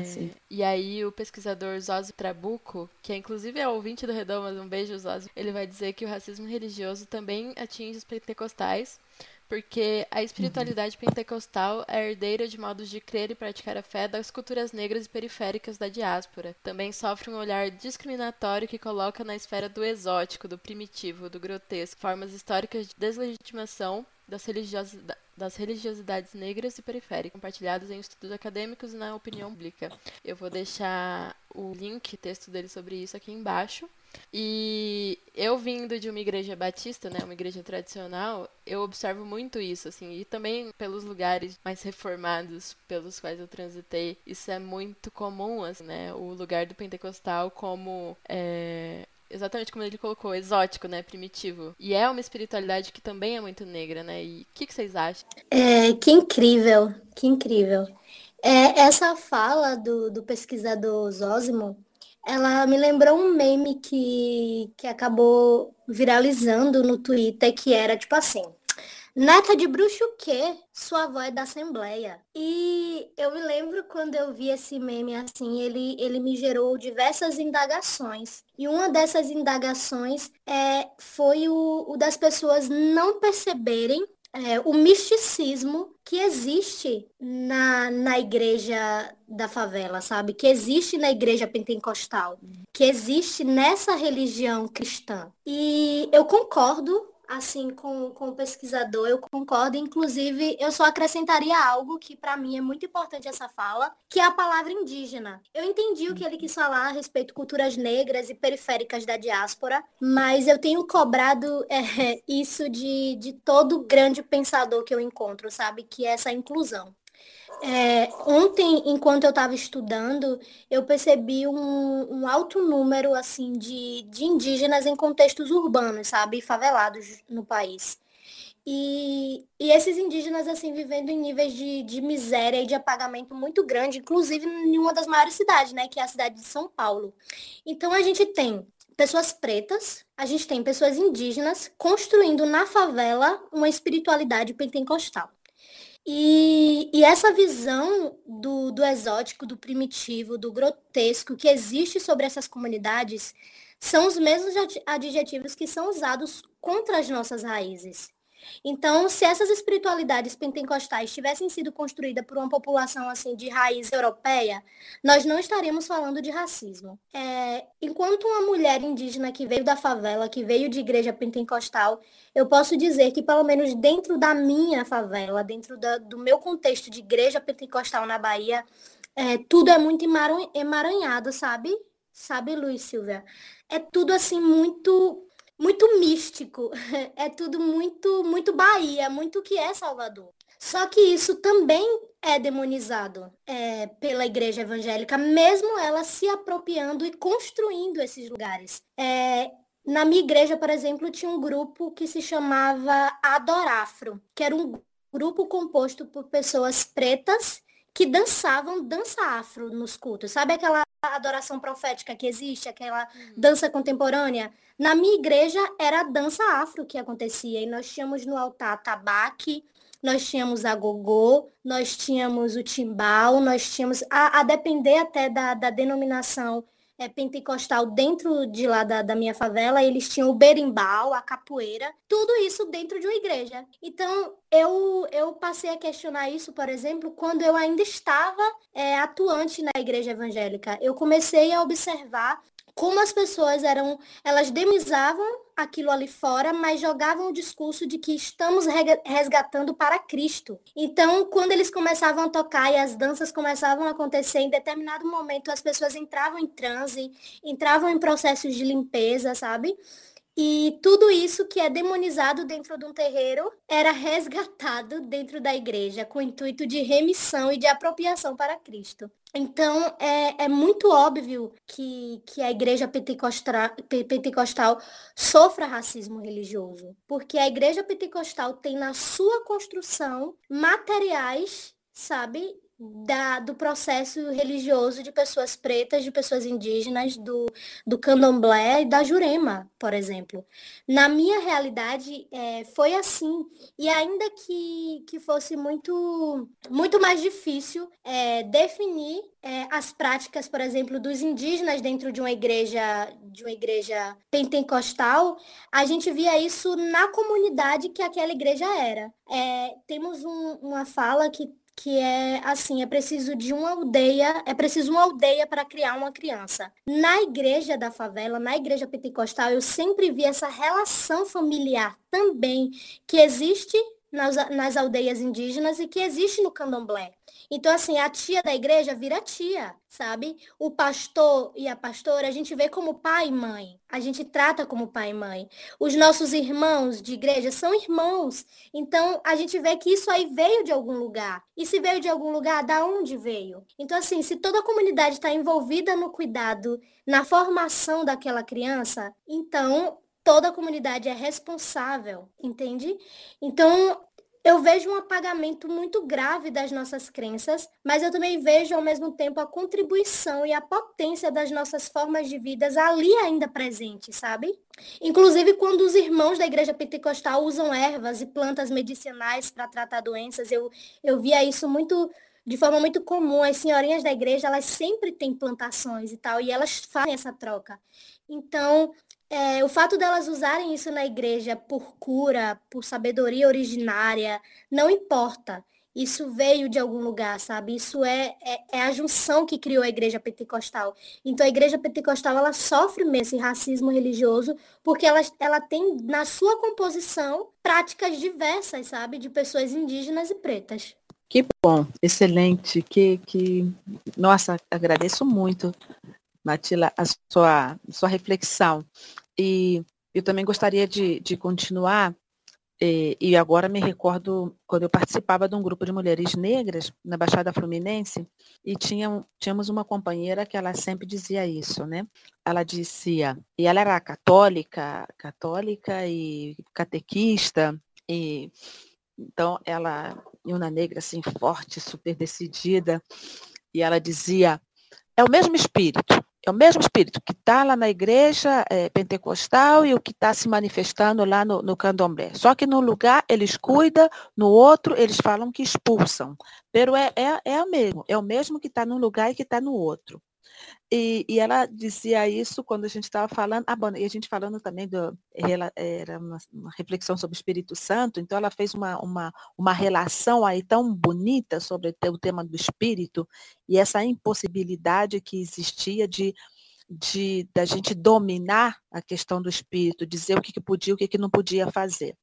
E eu também vejo, e, e me parece super importante isso, que você, que o que Zósimo é, diz porque meu, meu, meu companheiro, meu esposo é evangélico e aqui em Costa Rica eu tenho muito contato com igrejas, com as igrejas evangélicas, estudei aqui numa universidade evangélica e trabalho num centro ecumênico e mais que também teve bastante, tem ainda bastante relação com as igrejas evangélicas. E muitas vezes os evangélicos, o primeiro que querem dizer é que não são pentecostais. E fazer essa diferença, assim, colocar uma linha assim, divisória bastante nítida para fazer essa, essa diferença. Não, eles não são, ou dizer, não, não são é, evangélicos, não são da, das igrejas históricas, como dizer, não nos, misture, não nos misture com essas pessoas, com essa gente. E quando começam a, é, é, a a, a, dizer quais são as diferenças, vamos ver que as diferenças caem nessas que, que menciona Zósimo e também em outras que, que a gente estaria atribuindo, já fosse a forma de discriminação das pessoas é, pretas ou das religiões é, de matriz africana, como também as indígenas. É, agora, como, como ler isso? Eu vejo que aí também está que baixo essa, essa, esse guarda-chuva e que debaixo dessa, dessa cobertura do permitido, do aceito, né, que é a igreja, então, debaixo disso pode, é, se pode legitimar algumas coisas que em outro espaço não seriam legitimados. Isso estou pensando do ponto de vista de, das experiências pentecostais. E, e é muito bonito. É, eu sempre digo que eu tenho mais facilidade de participar até de um culto pentecostal do que de culto de católicos ou de outras igrejas, quando digo facilidade em termos da conexão que me possibilita com o meu universo religioso, com as minhas raízes religiosas. E, e eu, eu, acho que às vezes é, é, inclusive uma estratégia de poder manter essas, esse vínculo com, as, com a história religiosa, com as tradições culturais, com, a, com as raízes, com os costumes, né? É, mas que já são permitidos, porque está lavado, está batizado, está, está limpo, né? Então aí já, já, já é permitido é, é, fazer.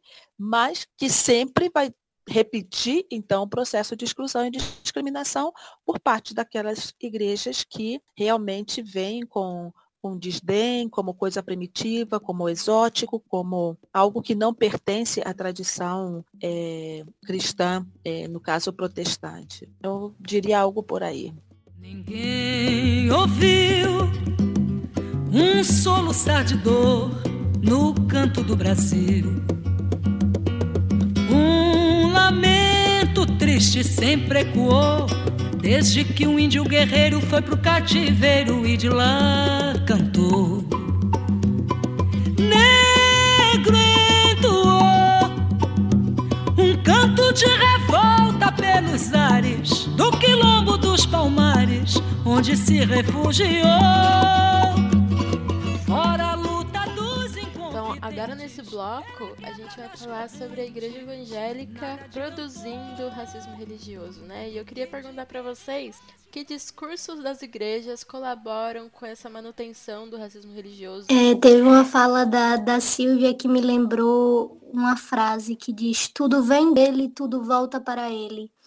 É, infelizmente, a, a, a, igreja evangélica, a igreja cristã, ela colabora com a manutenção do racismo religioso e de outras violências, sabe, contra as nossas crenças. A partir do momento que a igreja assume um discurso de que apenas o cristianismo tem a verdade sobre Deus e, e ele é o único caminho válido, daí já era, sabe? Daí já foi. Porque quando a diversidade ela é negada e apagada, todos os discursos que vêm depois continuam só reforçando isso.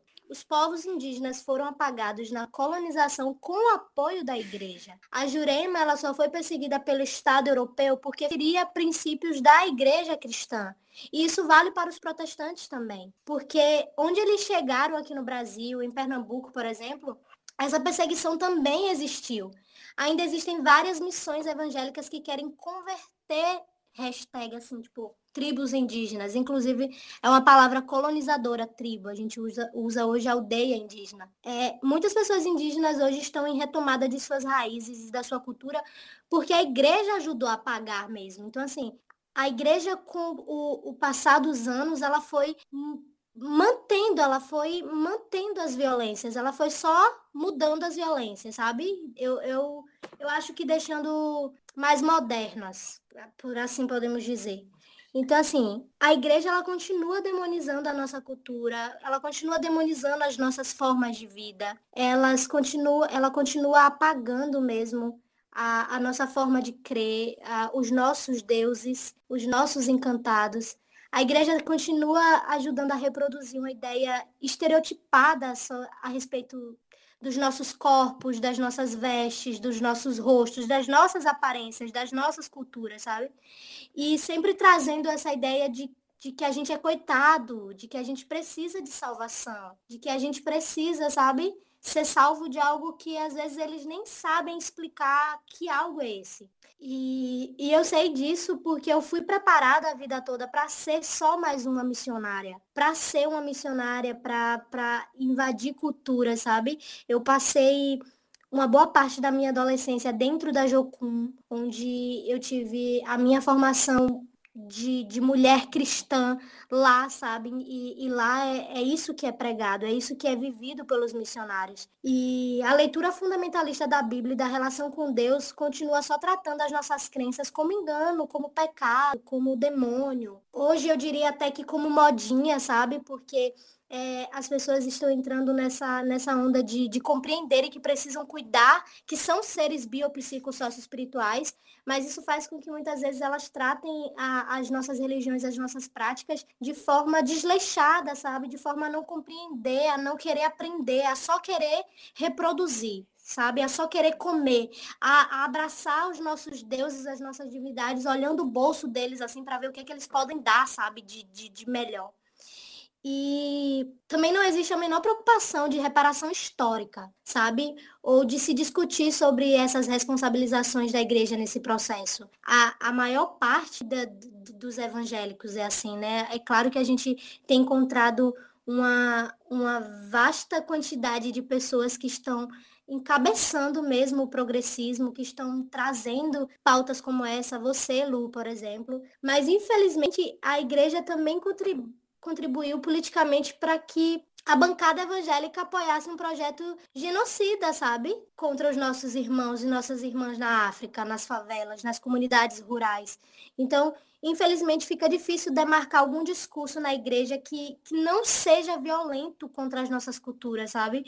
Por isso, para que os cristãos progressistas se tornem nossos aliados de fato, é preciso partir desse reconhecimento para que daí a gente consiga construir juntos mudanças necessárias, sabe? É, não dá para falar de nós sem nós, não dá para falar por nós.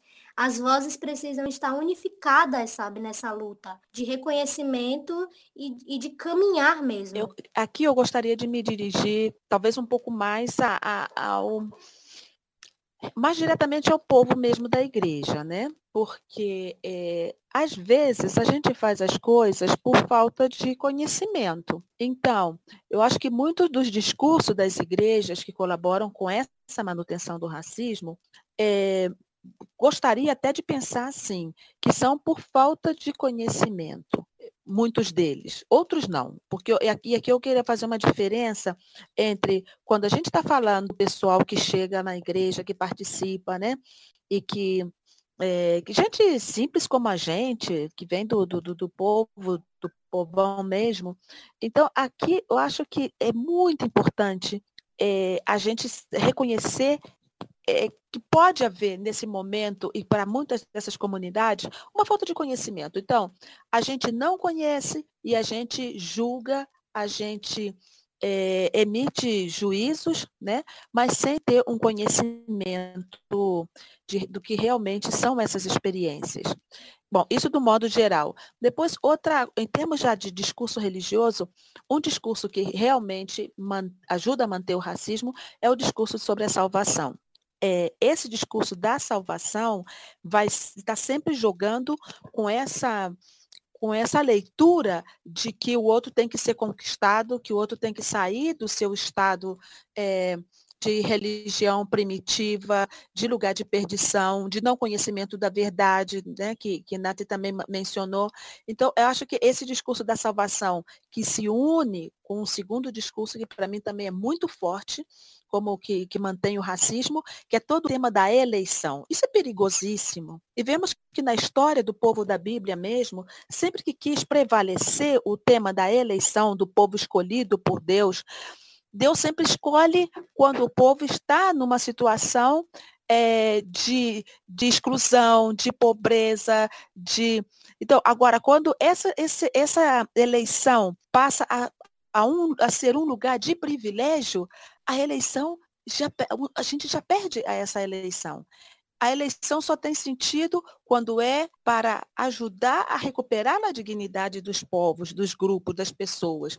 Então, como é lidado, como a gente, como a gente trabalha esse tema da eleição, da salvação e da eleição dentro das igrejas, a gente começa a criar uma superioridade religiosa que olha a religião das outras pessoas, desses grupos indígenas, dos grupos afro, como algo que necessita ser destruído, porque também ambos discursos, tanto da salvação como da eleição, são discursos universalistas, é, perdão, são discursos que tende a que quer, é, a, se apresenta na forma de universalista, que são para todos, mas são discursos de que quem não entra está excluído. Então, se não é parte, tem que ser destruído. Então, são discursos que não possibilitam a convivência entre grupos e religiões.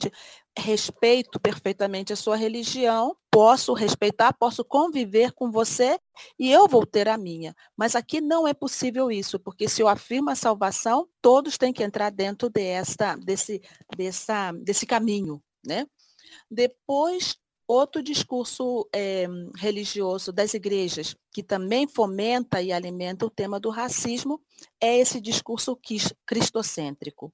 Porque aí é, essa famosa frase que é muito mal interpretada né, é, por, por, por, essa leitura mais fundamentalista, Cristo, é, Jesus é o único caminho, a única verdade, é, eu sou o caminho, a verdade e a vida. Então a gente coloca essa frase, mas é, a, essa frase não está, digamos, junto a um crucificado que, que, que entregou, a, a, que lutou até o final pela dignidade das pessoas, que, que assumiu essa missão é, libertadora de todas as formas de preconceito, pero põe isso como se fosse um Cristo completamente desvinculado das nossas histórias, dos nossos corpos, das nossas lutas, mas põe como um caminho único de um vitorioso que está um vestido aí de, de rei, como é no caso da Igreja Católica, né? E esse é o único caminho, a única verdade e a vida. E esses quatro, três discursos anteriores da salvação da eleição do cristocentrismo cai no que a gente chama da conversão. Então, as outras religiões têm que ser o único a única forma de relação é chamando essas, essas pessoas, esses grupos à conversão.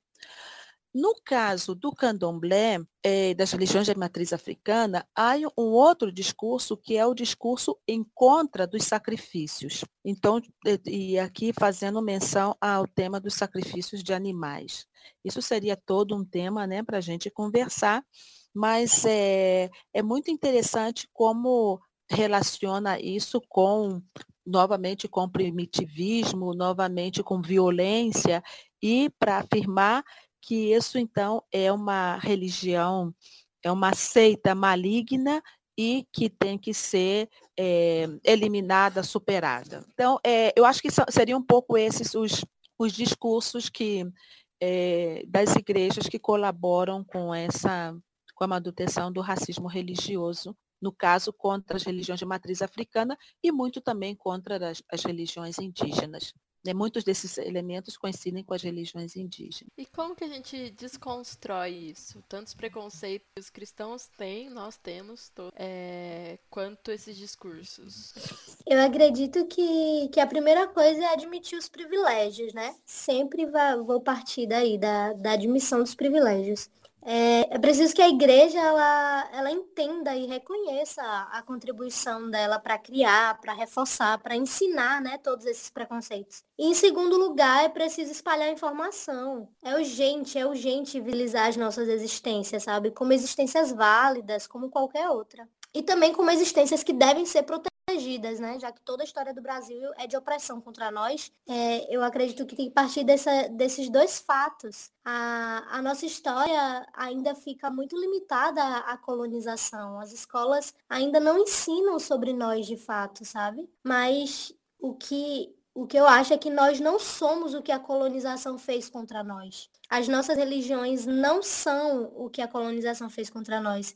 Então nós precisamos ensinar e estimular as pessoas a aprender sobre as culturas indígenas e africanas. Aprender mesmo também sobre a, a, as culturas indígenas e africanas do Brasil. O que, o que se tornaram aqui no Brasil, o que são aqui no Nordeste, o que são no Norte, sabe? O que são no Sul. E, e partir dessa, dessa ideia que, que a Silvia falou mesmo, de, de informação, das pessoas ouvirem, lerem, saberem, conhecerem, buscarem o conhecimento a respeito.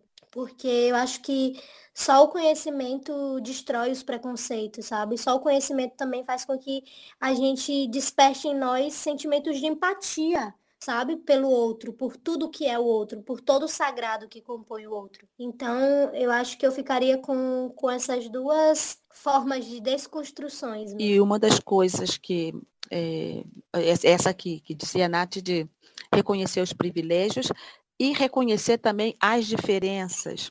E reconhecer as diferenças é, com, com outro olhar, porque para nós é, somos fomos educados em culturas tão dualistas e, e, dualistas de exclusão, dualismos de hierárquicos, que a gente não pode ver as diferenças como diferentes formas de ser. A gente sempre tem que estabelecer uma uma hierarquia, o que é melhor, o que é pior, né?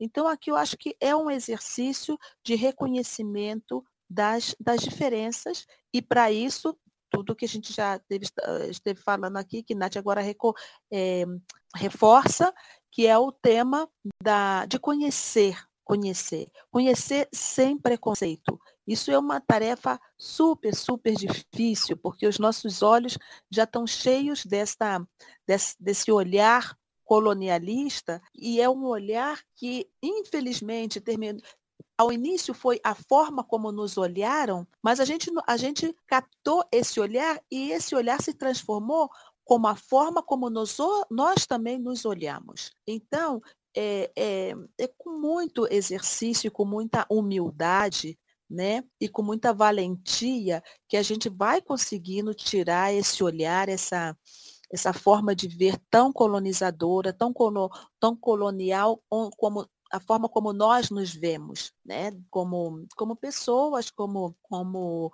brasileiros, brasileiras, latino-americanos, latino-americanas, essa forma, é, esse, esse, é um desafio. Então, reconhecer as diferenças e, ao mesmo tempo, eu vejo que essas diferenças não é só a diferença da outra religião, no caso da religião indígena, da religião de matriz africana, mas é, reconhecer as diferenças dentro das mesmas experiências cristãs. Porque é, quando eu estava aqui escutando é, Nátila, eu fiquei pensando, ué, e eu que pensava que era só eu que tinha uma história que era complicada de organizar, que às vezes eu não sei nem por onde começar, é, quando me disse, você com que você que é? Como se identifica religiosamente, né? Então eu tenho que contar aí uma história de pelo, pelo menos uns, uns 5 ou 10 minutos para poder falar quem que eu sou. Ou seja, eu me reconheço ainda como, como cristã. Então não vão se desfazer de mim tão fácil assim. Porque eu, eu sou uma peça que não tem onde colocar. Ninguém sabe o que fazer comigo. Mas não sou só eu. Aí eu começo a escutar as histórias, tem um monte, muitas experiências que são assim. Então, o cristianismo também não é uma propriedade daqueles que dizem nós somos os cristãos e vamos dizer quem é e quem não é, entende? Então, a forma de desconstruir é ver que muitos de nós que vêm de outras experiências têm outras formas de viver também o cristianismo que ninguém pode dizer que não é, né? Que ninguém tem autoridade de dizer que não é. E, e, eu vejo que, e agora com essa, com essa experiência nossa aqui, me reforça isso, que é muito importante, Lu, isso que vocês estão fazendo, que é dar a conhecer essas diferentes formas de espiritualidade. E no momento como que a gente está vivendo na hora de Covid, e um momento de tanta crise no mundo, né? É, no Brasil, que está uma, uma situação de tanta dor, tanto sofrimento, tanta morte, tanto sem sentido, nós podemos buscar nas nossas espiritualidades misturadas, que não é nenhuma, que, que não é nada o, o, não é nada puro no sentido de que único.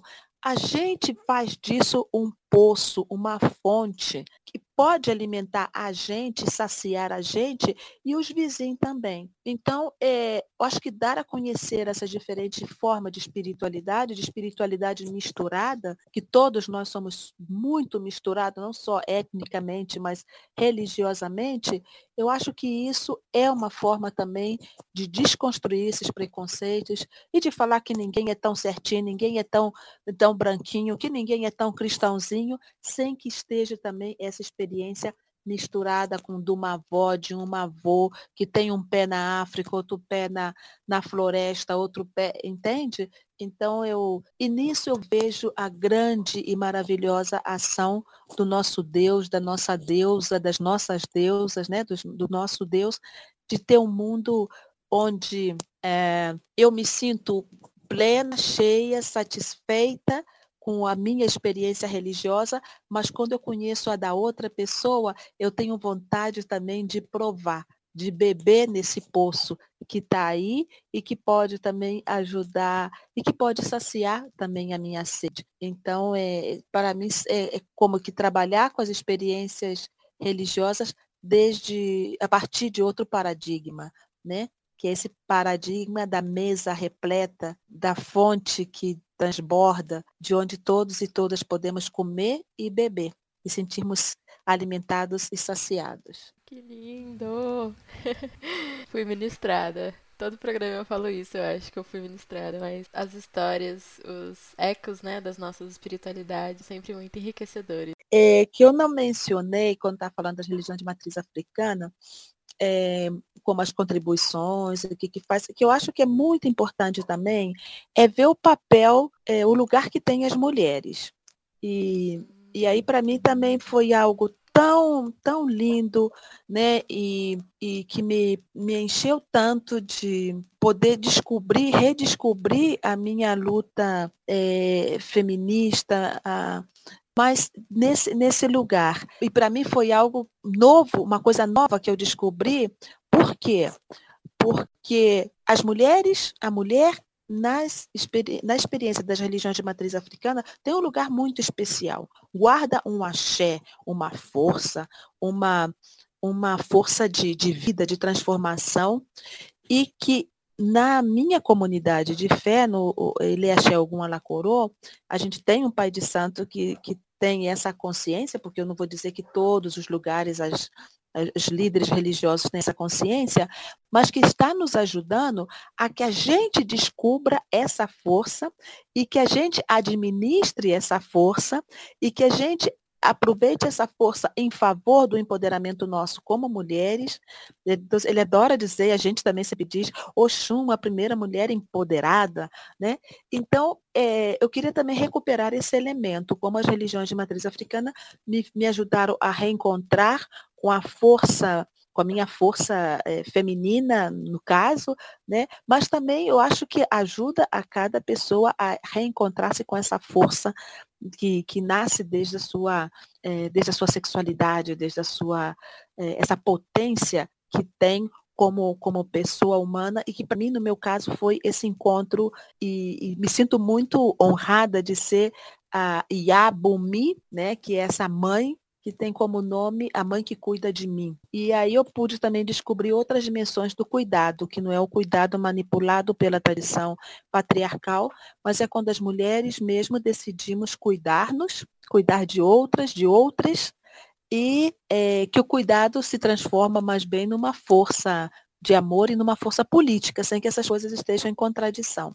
Então era só uma coisa que eu esqueci de mencionar, não mencionei antes e que gostaria de recuperar aqui. Mas eu também não queria que acabasse porque está muito boa essa conversa e estou super feliz de ter conhecido vocês. Ah, estar conhecendo.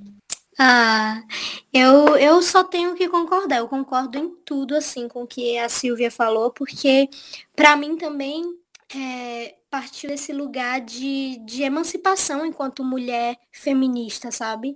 O experimentar de outras práticas religiosas e, e de outras formas de exercer a minha espiritualidade, mesmo dentro da igreja evangélica, é, me empoderou mesmo. Eu, a, minha, a minha história assim, é, é bem bagunçada, é bem longa, mas eu sofri muitas violências, assim, violências físicas é, dentro da igreja quando me, me declarei uma mulher lésbica. Então, a diversidade da, das práticas religiosas também me devolveram, sabe, esse lugar de, de empoderamento, de, de me, me, compreender, de compreender o meu corpo. E, e as mulheres sempre foram sagradas, sabe? Sempre foram tidas como sagradas na, na aos, pra, para os povos originários, para os povos indígenas. A mulher, ela continha o segredo, sabe, da criação. Muito, muitas histórias contam que, que os homens nem sabiam que eles participavam da criação de crianças, né? Isso foi, isso foi surgir com a chegada do branco, que aí surge também a monogamia, enfim. Mas é, é muito importante isso que a Silvia falou, porque traz desse lugar também de resgate da nossa, do nosso feminino Deus, sabe, deusa, de do como esse lugar pertence a nós também enquanto mulheres, sabe? É isso. É, e o nosso último bloco é de indicações. Então, se vocês tiverem algum filme, algum livro, música, seja sobre o assunto ou sobre qualquer outro assunto, vocês podem. E também a arroba de vocês, onde os ouvintes podem encontrar vocês. É, bicho, minha lista, minha lista tá grande, viu? Ah, que bom. eu, eu vou indicar é, uma tese que é Memória e Tradição percorrendo os caminhos do culto da Jurema na Paraíba. É, Teologia da Jurema, existe alguma, que é do Alexandre Alberto Santos de Oliveira, ele é Lomilodô. É, nas trilhas da Jurema, no Spotify eu indico a playlist Cantos Indígenas, lá nós temos somente compositores indígenas, músicas originárias, é, é uma delicinha de se escutar. Indico a Alice Pataxó, ela é uma indígena da, da etnia Pataxó que tem produzido bastante conteúdo.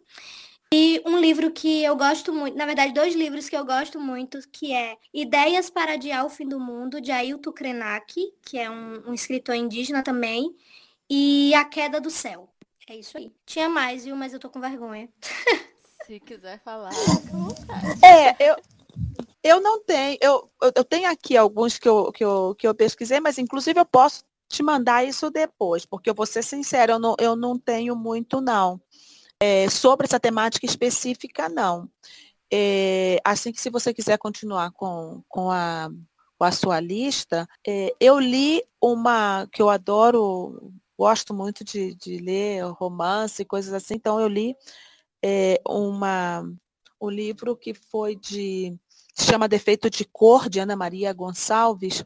É um livro, assim, de tamanho assim, bastante grande, mas é muito bonito porque a história faz toda a história da vinda de África, né, de uma, de uma menina de que nessa época podia ter 10 anos, que foi roubada, praticamente escravizada, mas aí desenvolve muito a história desse lugar que vai tendo as religiões, é, que vai ter, que tem a religião dentro da, da história negra, tanto no sentido do que significa é, distanciar das suas raízes, como o, que significa também a religião como esse canal para eu me manter, é, para recuperar esse vínculo, né? Esse vínculo com a, com a África.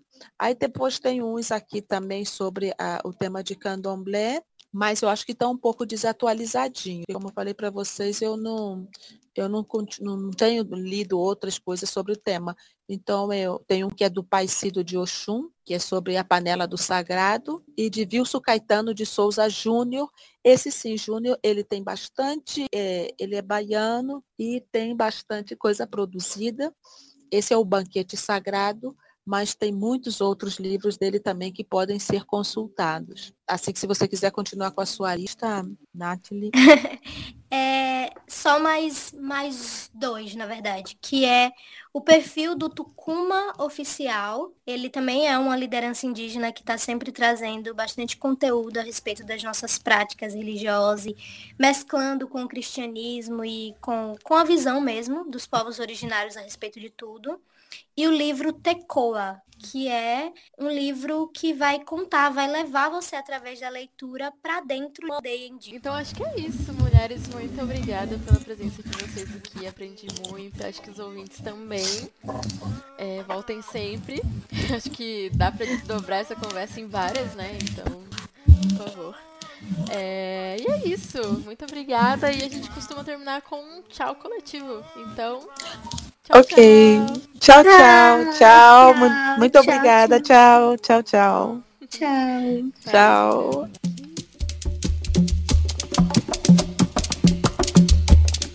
Muriquinho pequenino, muriquinho pequenino, parente que samba na cacunda. Curugunta onde vai, curugunta onde vai, ô parente quilombo do Dumbá. Pergunta onde vai, pergunta onde vai o parente pro quilombo.